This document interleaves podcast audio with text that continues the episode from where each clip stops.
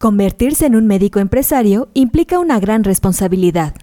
Hay que tomar en cuenta varios gastos de tu clínica y personal, aunque uno de los retos más grandes es saber cuál será tu propio salario como médico. En este episodio te decimos cómo calcularlo. Comenzamos. Esto es Asismed, Asistencia Médico Legal, su empresa de responsabilidad profesional médica, en la cual te damos tips, conceptos y tendencias que te ayudarán a destacarte en el sector salud y evitar cualquier controversia con tus pacientes durante el desarrollo de tu profesión.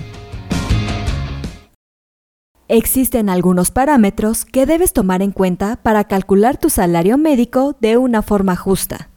Es necesario encontrar un punto de equilibrio porque si te asignas demasiado, vas a generar pérdidas para todo el consultorio.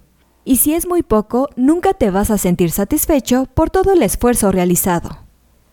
Como primer parámetro, considera el salario de tus colegas que tienen un puesto similar. Analizar lo que ocurre en otros consultorios podría ayudarte a fijar la cantidad correcta. O bien, puedes preguntar abiertamente a otros colegas para establecer un sueldo justo de compensación. Asimismo, toma en cuenta que todas tus responsabilidades valen. Ya contemplamos que tú eres el titular del consultorio médico, pero existe la posibilidad de que no sea tu único cargo. Si además realizas otras actividades, es natural que tu paga sea mayor.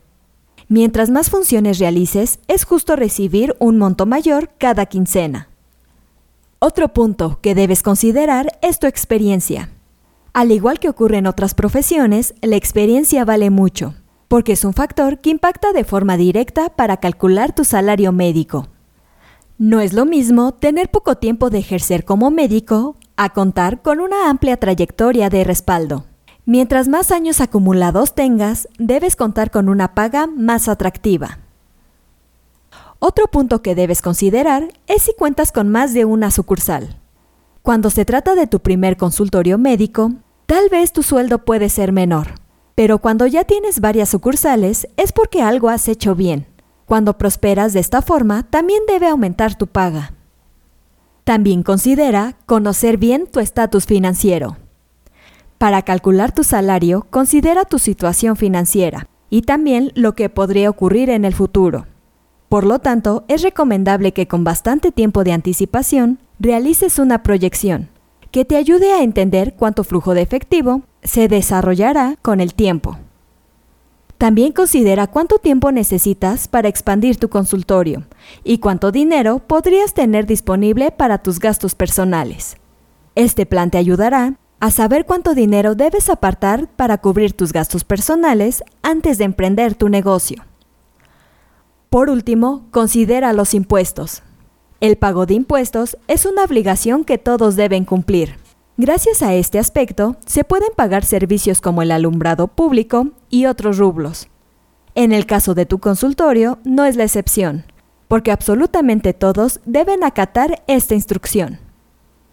Por tal motivo, para calcular tu salario médico, toma en cuenta todo lo que debes pagar de impuestos. Nunca lo hagas antes o el consultorio tendrá más pérdidas que ganancias.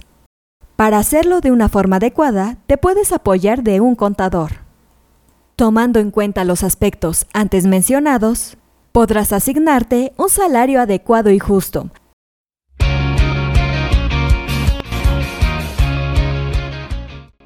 Esto es todo por hoy. Te invito a no perderte nuestros próximos episodios. Y la forma de no perdértelos es suscribiéndote a este podcast desde tu aplicación preferida. Y si te ha gustado este episodio, no olvides compartirlo en tus redes sociales y con tus colegas. Si quieres disfrutar de más contenido, visita nuestra página en www.asistenciamedicolegal.com, así como nuestras redes sociales como Facebook, Twitter, Instagram, YouTube y TikTok. Hasta la próxima.